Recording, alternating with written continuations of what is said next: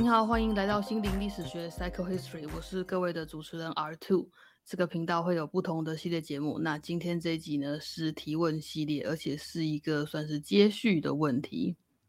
哎，我今天想要继续聊的问题是说，呃，上一回呢，我问了一个问题，就是说，到底呢建立家庭之后怎么样分工，对在这个家维持的彼此，成就自己跟成就这个家庭，会是最好的方法。那简单的来讲，其实有很大一部分是如何维持工作和家庭之间的平衡，要怎么办这样子。然后呢，我第一时间去找的书其实是第二轮班，不过后来我延伸阅读之后呢，就先觉得《未尽之夜》这本书可以给我先给我比较多的同理跟答案，所以呢，上一回就先分享了《未尽之夜》。那其实这个第二轮班里面有非常多，呃，我觉得还是很。很受用的内容，所以想说就整理整理，然后跟大家讲一下。这本提供很多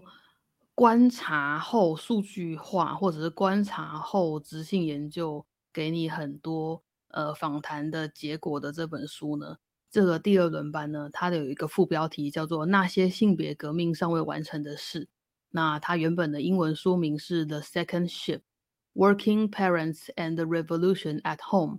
所以那个第二轮就是，就是比如说你上了早班，然后你可能有午班、晚班的那个第二轮班的概念。那为什么他会以这个书名做他的标题呢？是因为他们当时的研究发现，女性跟男性在异性恋的婚姻模式里面呢，其实在一九八九年成书的那个时候，他们发现女性比男性整整多出一年哦，会整整多出一整个月的家庭工时。也就是说，大家都有去上班，然后回到家之后呢，有很多家务事要做。那在当时的分配底下呢，女性其实多负担了比男性整整多一个月的工时。所以呢，他这本书才会叫这个名字。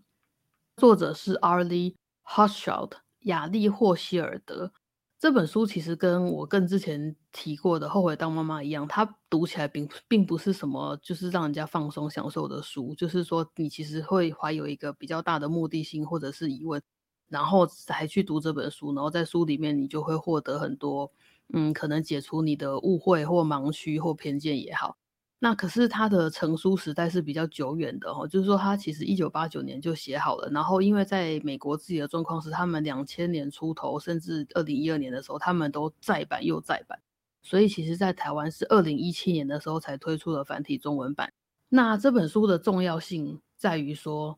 呃，在当时我们在研究就是双薪家庭或者是呃。经济结构改变，也就是说，本来所谓男主外女主内的这个结构改变了非常多年之后，到底对家庭或者是大家人类的福祉有什么影响？那当时呢，有一个很奇怪的推论，就是很多的研究，无论严谨不严谨啊，他们都会认为说，啊，其实就是这些女性呢，获得比较高的教育，或不一定有比较高的教育，她们外出工作的机会增多，或者是她们必须如此的状况提升之后呢？就导致了离婚率上升的这个说法，所以这本书其实反驳了这件事哈。因为呢，它的重要性在于，它研究的对象所有的夫妻都是妻子在有外面在外面工作的，也就是说，它采样的对象不是说，呃，采样家庭主妇的家庭，然后或单亲的家庭加上，呃，就是异性恋夫妻妻子有在外工作的家庭。它其实主要研究的都是异性恋夫妻，然后基本上在婚姻状态内，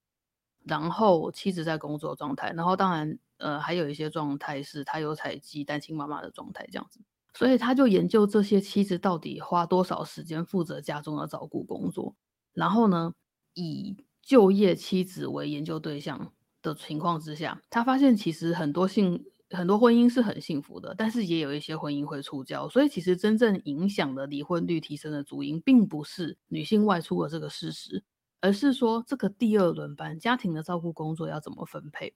终归到底的主因是这个 husband 这个丈夫他自己做家事的意愿和行动力才是影响婚姻幸福的主因。那婚姻幸不幸福就会导致离婚率高不高嘛？所以那个时候他这个研究的意义呢，就是在这里。那我觉得其实到现在还是很成立的，因为我觉得在台湾偶尔还是会听到这种很荒谬的言论啊，就说什么现在双薪家庭增多，所以离婚率提升，听起来真的不是很有道理哦。好，所以它的主因其实是，呃，我们怎么样去重新建立家庭中的照顾的结构的问题。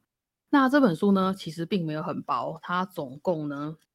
包括书拔，就是后面的后记，还有附录，讲完是三百九十九页。我觉得没有空的人呢，你其实可以去书店，然后就把书拔读完，因为这个书拔是在成书之后的再版的的时候，这位作者在根据两千年之后得到的研究的数据去做出一个反思或评估，这样子。所以，呃，它其实比较符合我们的现况。如果你只读这本书的前面的话，其实你会有一点 lost，就是你会觉得它好像讲的不是很符合现状。尤其，尤其是在 COVID-19 之后，家庭照护工作的这个意义，以及它占人们生活的比重，以及人们愿不愿意投注在家庭生活的心力跟意愿，我觉得其实都有非常巨大的改变。呃，我就很期待说，COVID 之后能有类似的调查再一次产生，就是说到底这个第二轮班是不是又更加的平等这样子。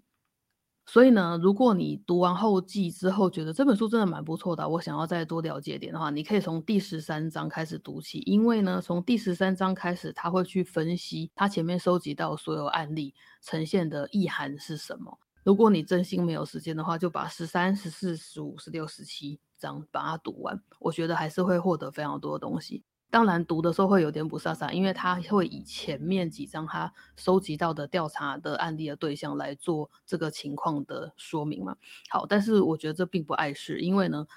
呃，其实他最提到最多的可能只有三四对伴侣，所以你可以回头去找到那三四对伴侣的案例去把它读一读就可以了。而且他写的非常的细哦，所以呃，读起来也是蛮花时间的这样子。嗯。读完这本书的时候，我心里就是有点感慨啦，因为我觉得其实时代是有一直在进步的。因为在我们在后面的拔这章的时候呢，比如说三百八十一页这边，我们就可以发现说，其实这个第二轮班的时间差距已经缩短了。有一份调查，他们是在两千年到。两千零五年做的调查，然后调查了三千多位父亲跟母亲，他们会被问说：“请问你们在做什么啊？花多少时间啊？你们在哪里啊？现在你们跟谁在一起？”另外一份有一份调查是问说：“请问你们怎么样利用你们的时间啊？甚至包括你自己有没有时间小睡一下，或者是呃你做家务跟工作的时间怎么样分配等等。”研究者就发现说。家里育有学龄前小孩的全职工作母亲，每一周会额外花五个小时在这些工作上面，然后会额外花七个小时在家里。意思是说，她每就是有工作的妈妈，必须每周多花五小时去加班，把自己的工作完成，然后每一周会比爸爸多花七个小时做家里的工作。也就是说，其实以两千年之后来说，每一年职业妇女比职业先生每年多出两个礼拜的额外工作日。那这跟八零年代的研究就差很多了，因为当时八零年代的发现是女性比男性多出四个礼拜的额外工作日。所以其实二十五年过去了，女性虽然没有摆脱掉额外的轮班，但是呢，的确是减少了一半的时间。那这算进步吗？我想应该是有的。而且两千年出头的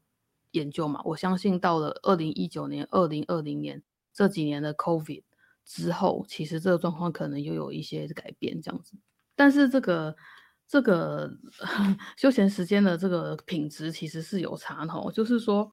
在很多研究都跟第二轮班一样，他有提到说，呃，其实现以两千年之后来说，母亲跟父亲呢会很平均的跟小孩可以共享一些纯粹做一些好玩的事情的时间。也就是说，以前的话比较多是爸爸就带小孩去做一些快乐的事，然后妈妈还是要负责一些生活常规的敦促啊，然后或者是洗衣服啊，处理真正的家务事的这些事情还是落在女性的身上，男性负担比较少。但其实现在的话呢，就变成说男性跟女性都会跟小孩有很 quality 的时间，呃，男性跟女性的睡眠时间已经差不多了，然后跟小朋友玩的频率差不多。但是呢，这个先生还是有一些特权，就是他每个礼拜会多二点七小时看电视的时间，看电视，可能现在泛指所有的电视或串流或呃运动比赛节目等等吧。然后呢，先生呢，很明显的每每一周有多七点五小时的时间可以进行成人限定的休闲活动。好，也就是说，这个女性在进行休闲活动的时候，可能还是一个家庭的活动啊，不一定是完全是自己的 me time 个人时间。但是男性他可能真心的可以自己去做他自己想做的事，他是不需要去管他现在其他家人在做什么的。那我觉得这个休闲时间的多出，我个人的解读其实跟这个科技进步的影响有关啊。因为这个生活的家电，其实在两千年之后，这个小家电其实多了非常多的种类可以买，它就可以减轻非常多的家务。或者是说，我用扫地机器人为例好了，其实扫地机器人它在两千年出头的时候，就伊莱克斯他们就出了产品了。可是，一直到二零零五年，iRobot 的那一台 Scuba。才真正的在市场上面获得非常大的利益哦，所以其实这一点的话，我觉得以 iRobot 为例，它就是减轻家务的一个非常好的代表啊。那也就是说，当我们有机器可以养代的时候，我们其实就不一定是将劳务委托给另外一个人类，然后比如说家务的帮佣，或者是说临时的家事的清洁员，或者是管家，或者是呃帮忙煮饭的阿姨等等，有时候已经不一定是需要。委托给人类了，好，就是也就是说，我们现在印证了“三机救婚姻”的这个谚语，新时代的谚语“三机救婚姻”哪三机呢？洗碗机、扫地机、烘地机。好，这三件事情，我觉得在比较都会区的人的心中，应该已经完全是一种铁则，是很难摆脱的。那像我自己家里就是有洗拖烘，然后呃扫地机也很早就有了，但是我们现在没有洗碗机，因为是租的房子，就不是很方便。这样就希望以后可以达成这个目标。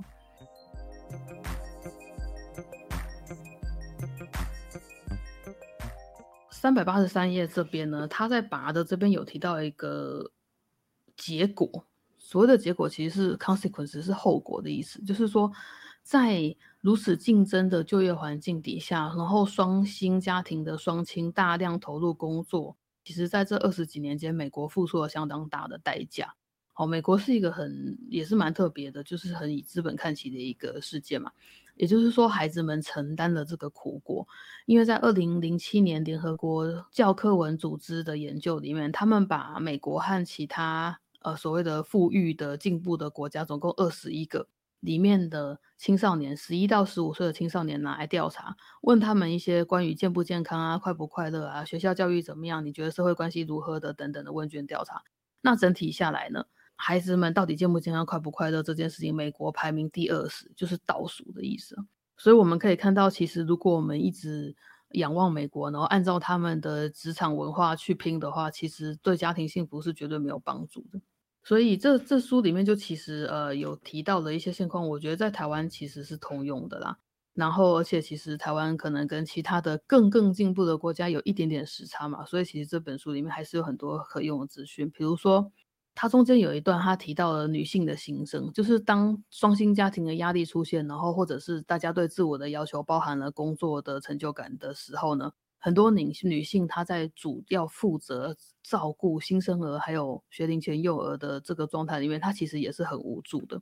所以呢，在这样的状况下面，其实很多负担得起的家庭，他一定会请保姆，或者是把孩子送到日托中心，或者是两者兼具这样子。如果要配合大家工作时间的话，其实保姆是一个很好的帮手嘛。那我们就会听到一些女性，她其实会说：“天哪，我的保姆真的太完美了，我真的很谢谢她，她把照小孩照顾得好好哦，我真的没有那么有耐心。”就是说会有一股很强烈的自责。好像就是做的不够好，不知道是我能力不够呢，还是说我就是没有办法只专心做这件事？是不是如果我是家庭主妇哦，只专心照顾小孩，我就会有耐心吗？其实我觉得并并不是的，好，因为其实很多家庭主妇也有一样的心声，就是他们的耐心就是永远都不够，孩子就是会把耗掉你所有的耐心。那另外一个显示出这个美国的比较可怜的状况，就是八零年代当时的调查里面有发现，日托中心的员工其实。这些幼保员老师，他们偶尔会看到某些孩子真的是被剥夺太多父母跟他相处的时间了。他们知道说小孩非常爱他们父母，然后父母也很爱小孩，只是说他们真的就没有花那么多时间在孩子身上。所以他们看到孩子有一些焦躁不安或者是故作坚强的状况，这样子的问题的主因来自什么呢？其实不是来自妈妈，是来自那个爸爸。因为呢，在双性的结构里面。很多爸爸会幻想说，没关系，我老婆会搞定一切，她真的很强，而且呢，她能力非常的好，我只要交给她就行了。所以那个爸爸可能完全没有参与规划或照料小孩的任何一件事情，全部都交给妈妈。那妈妈怎么办？他就只好再托给日日托中心或保姆，然后最后就会导致大家以为一切都很完美的这个状况。这听起来有点伤心啊，不过我觉得可能大家的状况不会那么的严重。我我现在 认识的家长都是在那个放学时间到之前就非常急着要去接小孩的人，因为大家都会很担心说，小孩如果是今天最后一个的话，他可能心情不会太好，他可能会有一点怀疑说爸爸妈妈是不是没有那么那么爱他等等，所以或者是说就算是今天很知道客观状况是没办法，我小孩一定都是最后一个回家。都会有一些补偿的措施，就比如说回家的路上，真心的就跟他牵着手，好好的说话，然后，嗯，煮或者是没有办法煮饭没关系，就一起去买餐，宁可不要多花时间在厨房半小时，宁可多花时间跟小孩聊天这样子。那看完这本书的时候，其实因为呃，我两本书读得很近哦，就是《未尽之夜》和《第二轮班》这两本书，我是连着把它读完。然后我就发现这两位作者呢，霍希尔德跟安玛丽史劳特，他们都同意一件事情，就是我觉得蛮不幸的。然后我也觉得很奇怪，就是我遇到的现状，就是现在这个社会已经没有把把小孩放在第一顺位这件事情认为是社会共识了。如果有人这样子选，就是说什么事情都考虑小孩是第一优先的话，其实大多数时候不会受到很友善的对待。就是说这个环境并不是那么的支持啊。好像就是说，如果你什么事情都先第一优先考虑小孩的话，好像是种很奢侈的行为。像我这种还连中产阶级都称不上的贫穷阶级，是好像不不能这样子想的感觉。仿佛就是说，能够一心一意什么都以小孩为中心，不是中心，不好意思，是顺位的问题。每个人都是自己的中心，可是，在考量事情的时候，我会真的是第一优先想小孩怎么样安排会对他是比较健康或者是比较快乐的。那好像仿佛这样子想是上的人才有的特权呢，我觉得就是有点奇怪。就是说，在中产阶级以下呢，所有人都好像卡在亲子和工作职业之间，两者无法兼得的状态里面。这个以家庭优先不应该的这个体制，就导致了说，其实整体社会对育儿工作的价值是下降的。就是说，把育儿的这件事情的价值性比较贬低。那当这个价值不再像以前那么崇高的时候，哎，我要先分开育儿的价值跟母性光辉或母职是两件事。其实它是不不会被画上等等号的，因为育儿的工作是有任何一个家庭成员都可以承担的嘛。所以如果有人 take care 这件事情的话，理论上他就要被 highly highly praised，他就应该被高高度的赞赏才对。但是现在这件事情却没有被高度赞赏，这个价值减低了。那这个价值减低的话呢，对女性来说，她接手的就比较苦一点，因为她就做了一个比较没价值的事情，也就是说她的位阶就会下降，然后这更会导致让男性接手更加困难，因为他们就更不想要接手这种会让自己价值贬低的工作。好，所以这个书里面其实提到说，呃，他们有一个案例的夫妻，在有一段时间，他们发现自己会比赛，说谁比较工作狂。谁比较能够把工作放在第一优先？谁能够牺牲一些家庭的时间去换取自己更好的工作的上工作职业表现的机会？这样子，就是说，他们双方夫妻双方可能在某个时期都认为顾小孩其实是 loser，要承担比较少的照顾照顾的工作比较像是一个 winner。那这是这是一个很奇怪的吊诡心态。然后那对伴侣很不幸的在最后。小孩其实还没有很大，可能也小学阶段的出头，他们就离婚了。因为那个妈妈惊觉说小孩状况不好，然后自己状况不好，先生状况也不好，他们婚姻状况也不好。那发生什么事？就是因为大家都逃避在工作里面这样子。好，所以后来他离婚了之后，有重新调整自己跟孩子相处的方式，以及他工作的 pattern，所以一切就有改善。好，这个时候呢聊到工作了，然后大家就会好奇说，诶。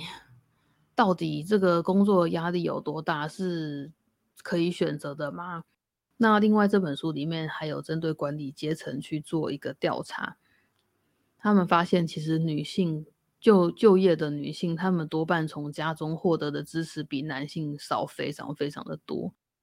百分之六十四的男性，他们的太太就是家庭主妇。诶，可是这这点在我们在女性身上是看不到的。我们没有女性的背后是有全职老公在家庭里面支持她的。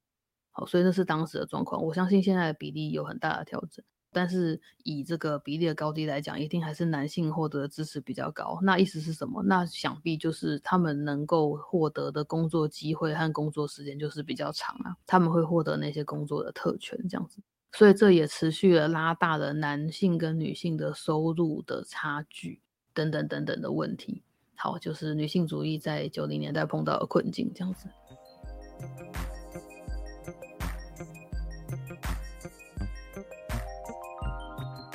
好的，那唉，这个讲讲起来有点无题的状况呢。呃，我发现其实两位作者他们又有另外一个共同点哦，就是第二轮班的霍希尔德和未经营之夜的 Slaughter，他们其实都同意一件事情，就是往后的女性主义的努力的目标是什么？就是我们应该要看重照护的价值。就是我们应该要想办法去提升这个照顾家庭或照顾他人的这个价值，才能够让美国当时已经停滞的性别革命继续推动下去。这个缘由来自哪里呢？这个霍希尔德是这样子分析，他在第二轮班的三百八十五页里面他说，妇女运动呢有两大观念，第一个是 empower，就是女性培力；第二个其实是重视和分摊照顾人的责任。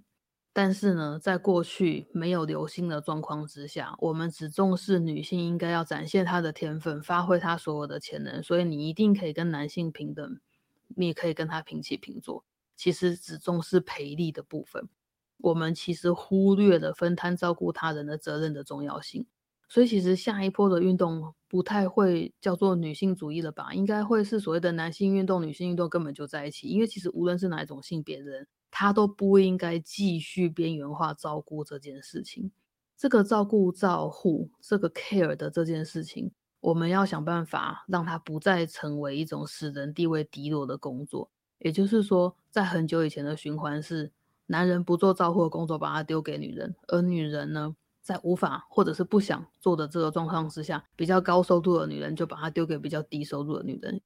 唉，听起来有点困难。这本书里面还有另外一个很重要的范畴，是他们分析的男性的策略是什么啊？就是说，呃，在做做家事的这部分，我觉得很常会听到那个一般的夫妻的抱怨，就是有一方会嫌另外一方什么事情做的不够仔细或不够好，然后或者是说拖很久才做，看不过去呢，A 就马上就出就就就出手就把 B 本来该做的事情做掉了。这个状况比较容易发生在女性身上，哈，就是妈妈们、家庭主妇们，或者是职业妇女们，无论你身上有多少的工作或压力，你在家里看到还没有洗的碗，你就有点忍不住会想要去洗，或者把它丢到洗碗机里面，即便那是你们已经讲好是你老公的责任。所以呢，我觉得现在就是大家比较有推广这个平等工作的这个。意识的概念，所以我觉得我也发现很多女性就会说不行，你要忍住。她说等一下会去洗，她就是等一下会洗，你要给她时间。所以呢，你不能把事情工作抢着就做掉了，你要给你其他的家人时间，包括你的老公，包括你的小孩，留给他们时间去处理完他们该处理的家务事。其实他们可以做到，他们也都做得到，就请你要给他们机会。现在比较主流的倡议好像其实是这样子的。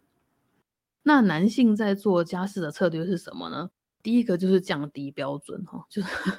就比如说啊，好像大家认为一个家应该每每个礼拜吸尘几次呢？有些人可能说当然是七次，一天要一次。然后有些人可能就说不会吧，我觉得还好啊，一个礼拜一次差不多吧，这样子。好，那以前的状态是，如果有一个人类要拿着吸尘器在那里咻咻咻咻咻咻的话，无论家里大小，都是你必须付出时间，然后定期的去完成的一个工作嘛。那现在呢？大家其实很少针对这件事情吵架的，因为把标准稍微降低一点，你不要要求说一定每个缝缝都要吸得那么清楚的话呢，你就请扫地机器人每天出来挖挖挖跑个几圈，好，是不是就会改善很多呢？是，所以其实科技进步就可以把我们降低的标准再拉升一点点回来。然后其他的事情也是啊，就比如说一天到底 laundry 要洗几次啊？然后跟要洗到多干净啊，或者是什么的话，就是通常男性负责的时候，他们的策略就是先降低一点标准，不要把把杆拉得那么高，所以他们就可以做到，而且他们可以用比较少的时间做到，所以他们的家务的投入的时间其实往往会比较少。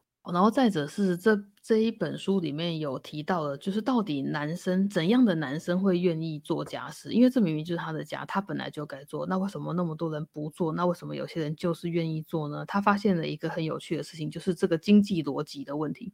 经济逻辑会限制男生的自尊，所以他的自尊心会让他去选择要做跟要做多少的问题。当时的调查呢，把他们调查对象男生们分成三组，第一组是先生赚的比太太多，第二组是先生跟太太赚的一样多，第三组是先生赚的比太太少。然后去调查说，请问你们做家事的时间有多长？结果有一个非常有趣的现象发生了，就是呢，他们发现先生赚的比较多钱的那个群组里面有百分之二十的男生是一定会分担家务劳动的。然后在先生跟太太赚一样多的群组里面，有百分之三十的男生会分担家务哦，就比较平等，对不对？然后最有趣的来了，在先生赚的比他的太太少的那个群组里面，分担家务的人数是零，零趴哦，没有人要动手哦。好，所以我们就发现了这件事情，就是男性的自尊心的建立、养成跟保养呢，其实非常严重的影响了他们选择行为，就是他们的行为的成因啊。老实说，那在这本书里面也有提到很多情况是，呃，无论这个收入的高低，当太太出去工作之后，他们都会试图在家里维持一个跟先生的权利的平衡。也就是说，如果他在外工作，他可能回家呢就会。呃，对先生更好一点啊，或者是说给先生更多特权一点，来保持他们认为可能会失去的平衡。那我们现在看到这组状况，就是先生在外赚的比太太少的这个不幸状况呢，就是很不幸的是，很多太太无论怎么努力，在家里可能很顺从，或者是他们用包办所有的家事这件事情来表达他的歉意啊，不不小心伤了你的自尊，我很抱歉。或者是说没办法啊，那我我就都做吧，你你就轻松一点吧，就是反正有各种无奈的心情在里面。但总之就是这个现象非常的非常的有意思。但是呢，呃，我觉得时代还是有差距的啦，然后可能跟阶级也有关。好，因为那个我们在书里面也有看到说，如果我们不是用夫妻双方收入高低比较，我们是把白领跟蓝领划开的话，其实我们可以发现说。蓝领的男性，因为他们在社会上能够主动获得尊敬的机会也比较少，所以他们参与家务或者是育儿或成为一个好爸爸 role model 的那个动力也是稍微低一点点的。这本书里面其实谈了非常多男性的事情哦，所以就是说他不只是在谈女性的现况，因为其实这个夫妻的状况就是两人一起造成的嘛，所以它里面有一些有趣的状况是他们呃也有写出非常多的好爸爸的典范。像一个好爸爸怎么定义的话，他大概就会写说，呃，如果说这个孩子跟这个爸爸的关系够紧密的话，其实小孩子就会很清楚知道他从妈妈那里得到了什么或没有得到什么。好，所以就是说父职其实是一个制衡母职的一个一个很好的力量，因为总是有一些妈妈比较控制狂嘛，可能规定太多事情或太严苛了，这个时候爸爸的存在。给小孩依附的状况，就会让小孩知道说，哦，其实爸爸觉得这样也可以，没有关系，那我们就做到爸爸说 OK 的状态就可以了。或者是说，有小朋友就是跟爸爸的 bonding 非常的好，然后会非常期待有一一个礼拜的某几天，一定是要爸爸来接他。像这样的事情呢，就是呃接近完美的完美爸爸们也都是存在的。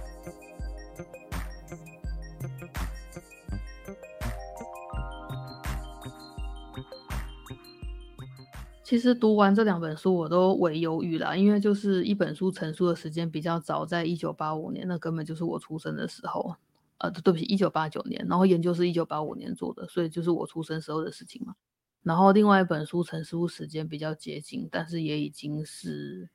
二零一八年的事情了。那我们看完的结果都是哦。现状有点无力，然后以工作价值为优先的这个世界，讲求效率的世界呢，对育儿就不是友善的。因为其实在美国发生的问题，在北欧的国家们其实不一定是问题，甚至加拿大就不是很大的问题。比如说，当我们讲到有薪产假的这件事情，全世界就只有美国没有给，然后台湾给很少，其他的国家其实给的时间都很长。这样子，有薪产假是全薪哦。所以这个我想要重复一下那个未尽之夜的 Slaughter Mary Ann Slaughter 他提出的建议是针对三句魔咒来的。这三句魔咒呢，请大家不要再继续相信了。就是说，一个女性呢，我们可以跟比较年轻的女生说，你不要再相信只要工作够努力就可以兼顾家庭与事业的，你也不要再相信只要跟对的人结婚就可以兼顾家庭与事业，然后你也不要再相信只要顺序对了，比如说。结婚生小孩顺序，或者是投入 A 工作，然后再生这个小孩，再投入 B 工作，或者是先拿到博士学位，生个小孩，再拿到另外一个 job offer 的这个顺序，不要再相信这些事情了。不要认为这样子就可以兼顾家庭与工作。为什么呢？因为其实没有人做得到，男性做不到，女性也做不到，大家都是牺牲了某部分去换来的。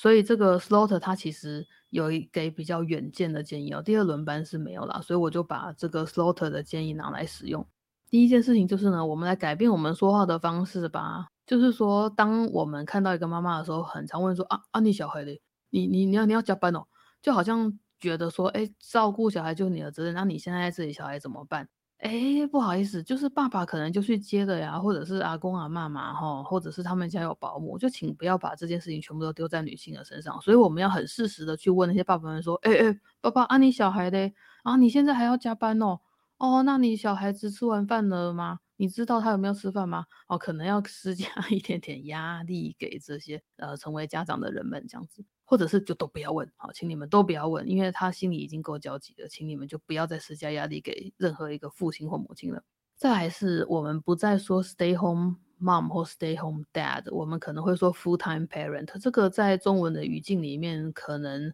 家庭主妇、家庭主夫，我觉得没有那么有。贬义的意思，因为他并没有强调说他什么都不做，他其实说他是在家里做主的那个人，所以这个我觉得还好。那全职家长的话听起来有点有趣，不过我觉得这是一个大家也有拿起来用的字啊，就是 full time parent。我也曾经有一年是 full time parent，然后那一年，哎，我过得蛮惨的，因为我们的这个整个经济状况也不是说非常的稳固或者是丰厚，所以其实当我跟我太太。各自在小朋友出生的第一年和第二年，我们轮流做 full time parent 的时候呢，其实那个时候日子过得相当的苦。然后我们有想很，就是有想一些办法去改善这个财务结构。可是因为照顾小孩、新生儿或者是学步儿，又花了太多的时间和心力，所以其实就是增加收入的这件事情真的做得不够好。虽然原本的工作都可以做得很好。所以这就是我觉得蛮痛苦的回忆。然后在小朋友两岁之后，当然我们就双双回到了职场。所以后来我们就有研发出比较好的接送的机制啊，然后让双方都可以 full time 的工作，这样，然后经济状况就稳固喽。唉，好，但是付了很多钱给谁？就是付了很多钱给 daycare 跟 preschool。好，然后这个 Slaughter 他有另外一个建议是，他认为你可以做一个 career portfolio，就是说，他认为在孩子不同的阶段，比如说在孩子还小的时候，你可能工作的速度要放慢一点，然后等孩子不再那么依赖家长的时候呢，才可以加速你的这个工作的冲劲跟速度，这样子。也就是说，你可能不再是把一份爬上顶峰的职业当做你的主要工作，就可能暂时必须抽离。我觉得这对非常多人都非常的困难。然后现在在我眼睛看到的大部分的状况，都还是，呃，一对夫妻的话是太太选择暂时牺牲个几年的时间。让先生持续的成长，然后即便他们两个原本在各自的公司都是类似的地位，可是等到太太回去的时候，他只能回到原本甚至降级的地位，然后也失去了那些往上爬升的机会。而先生可能在这几年间，因为时间的关系或年纪的关系，他就刚好掌握了那个往上爬升的机会，然后带给家庭更稳固的经济基础，这样，所以这就一去不回头了。唉。我觉得这对女性的就业成就感来说是很严重的打击啦。就是你会知道说，你再也没有办法发挥你的 full potential，然后你没有机会去做这件事，然后你心里永远系着小孩。所以今天有一个非常重要的 meeting 的时候，除非你得到你的家里的人或者你先生的马上肯定的支持回复说好，我会回去带他。不然你就是没有办法参加那个 meeting，或你就是没有办法去出差，就是这样。这个事情听起来就是好像是他这个 career portfolio 会变成说，甚至会变成你会兼职几份不同技能的工作，这样子去在孩子比较小的时候做出一个职业组合包，然后让自己的收入可以维持在家庭的供需里面。很巧的事情，这就是我现在的状态哈，就是我把我的工作调整成 freelance，然后纯粹就是因为 COVID 的时候有一段时间真的小孩是不能去学校的。然后一个三岁的人，你要他怎么办呢？他又不能自己在家，会把房子烧掉啊，然后也不会自己煮东西来吃，所以就一定要有个人照顾他。是谁？然后那个时候是我，因为我们我跟我太太的工作的环境跟结构上面，其实我比较容易做出这个决定。后来呢，COVID 之后，我就维持了 freelance 到了现在。有时候会蛮不安的，因为可能有时候不是很确定今年的基础有没有达到啊，或什么的。虽然最后都有惊无险了。然后再来就是呢，这个有薪产假跟有薪的育儿假是非常非常重要的支持哦，所以这个 Slaughter 大声疾呼，就是美国要重视这一点，请向加拿大或什么瑞典其他国家看齐。那最后就是 Slaughter 有强调说，从政参政是很重要的，我们还是要选出更多的女性来参政，我们要提高女性参政的比例，才会有人为我们发声。以上就是。第二轮班和未尽之夜加起来，针对我们的现况跟未来的展望，这样子。好，最后呢，我再说一次今天推荐的书的书名，书名是《第二轮班：那些性别革命尚未完成的事》（The Second Shift），Shift 是 S H I F T 哦，Working Parents and Revolution at Home，作者是亚历霍希尔德，出版社是群学，译者是张振林。那它的定价原本不便宜，是五百块，可是它 always 七九折，三百九十五块。然后即使是二零一七年出版，到现在都还买得到。然后二手书的市场也相当的热络，所以你绝对可以以三百九十五元以下的金额就得到这本书。那我觉得是蛮值得的。看完了之后，你可能会觉得，OK，大家都这样，那反正我的现况好像也没那么惨喽，好，就自我安慰一下。好，所以本集跟上一集呢，我的问题就是说，怎么样去加在家庭里面分工，对彼此成就自己和这个家庭呢，是最好的方法？有没有可能工作跟家庭是平衡的？那读完这一本书第二轮班的结论呢，我发现做家事的意愿和行动力才是影响婚姻幸福的主因。所以无论你们的组合是什么，男生女生、女生女生、男生男生，那就请记得这一点，就是。呃，双方的标准可能要讨论过，才有办法趋近比较接近的标准值。然后呢，不要那么坚持高标准，我们可能把标准放低一点也是不错的。但是里面书哈，书里面有提到一件事情呢，是我觉得一定要稍微提一下的，就是说他并不推荐太太们做一张清单，然后做 fifty fifty 的 A A 制来分配家务。因为家务是变动的，而且他其实本来该耗的心力跟时间就是因人而异的。有些人很会洗衣服，很会晒衣服，或者是很会烘衣服；有些人就是很不会，或者是说有些人只会做前面，但他超讨厌折衣服、叠衣服。那有些人只会做后面，所以其实你要怎么样讲求完全平等是很不可能的。而且当你在这上面锱铢必较的时候，你永远都发现你跟对方在拔河。然后再者是，他们发现有很多离婚的案例之中呢，许多的男性是因为非常讨厌那张清单，所以不愿意做家事，结果他的反抗的心理导致他们最后离婚。所以呢，做清单不是一个非常推荐的做法。但是如果有比较大的孩子组成的家庭，做一个家事轮值表，是一个好像还在可以接受的范围里面。接下来就是呢，有他们的结论是，请爸爸们不要幻想妈妈们可以搞定一切哈，因为没有人可以做到。然后，请也不要再一心想要回到男主外女主内的这个原始结构里面，因为其实永远都在牺牲某一方，那是走不下去的。再者是双薪家庭都是有原因的，就是因为需要这么高的收入，比如说背房贷啊、背车贷，所以才会需要双薪嘛。好，所以其实有点回不去喽。我们要想办法做什么呢？这两本书的结论都是我们要想办法提升照护 （caring） 的价值性，要给予 caring 更高的肯定。好的，以上就是第二轮班我的读书的心得。那感谢今天各位来心灵历史学这边玩。那在录音是持续中，所以呃，如果大家对录音的品质或什么讲话的方法有什么建议的话呢，就欢迎你来聊天。你可以去 IG 的讯息盒，或者是直接在 First Story 好像有留言区，请去留言区跟我说。最后请记得按赞留言加分享订阅频道并开启小铃铛。感恩我是 r two 心灵历史学下回见喽拜拜。